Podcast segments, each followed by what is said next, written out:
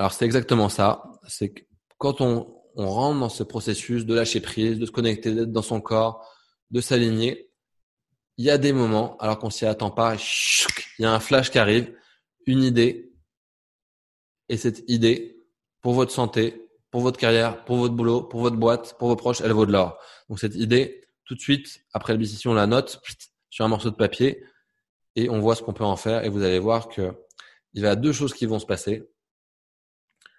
et qui sont normales et naturelles. C'est que une fois euh, la pratique terminée et que vous avez arrêté de vous entraîner et que vous retournez dans votre mode un peu normal, peut-être vous allez regarder cette idée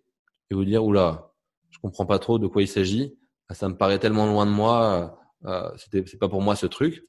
parce que vous êtes retourné dans vos filtres mentaux et vos jugements et donc c'est normal. Et en revanche, vous allez voir que si vous vous concentrez, vous recanalisez, vous allez pouvoir retrouver toute l'énergie qu'il y a derrière cette idée et vous allez pouvoir commencer à construire euh, derrière cette intuition et vous laisser guider et voir qu'il y a peut-être une nouvelle boîte à monter, peut-être une nouvelle relation à développer, peut-être une nouvelle manière d'être à développer. Et donc l'idée, c'est que si vous avez eu cette idée pendant cette période méditative, ces idées valent de l'or et il faut les développer, mais pas les développer de manière mentale, sinon vous allez chuter et pas voir l'intérêt de l'idée, mais les développer pareil en mode intuitif, lâcher prise, je fais confiance, je me fais confiance et je vois ce qui se passe.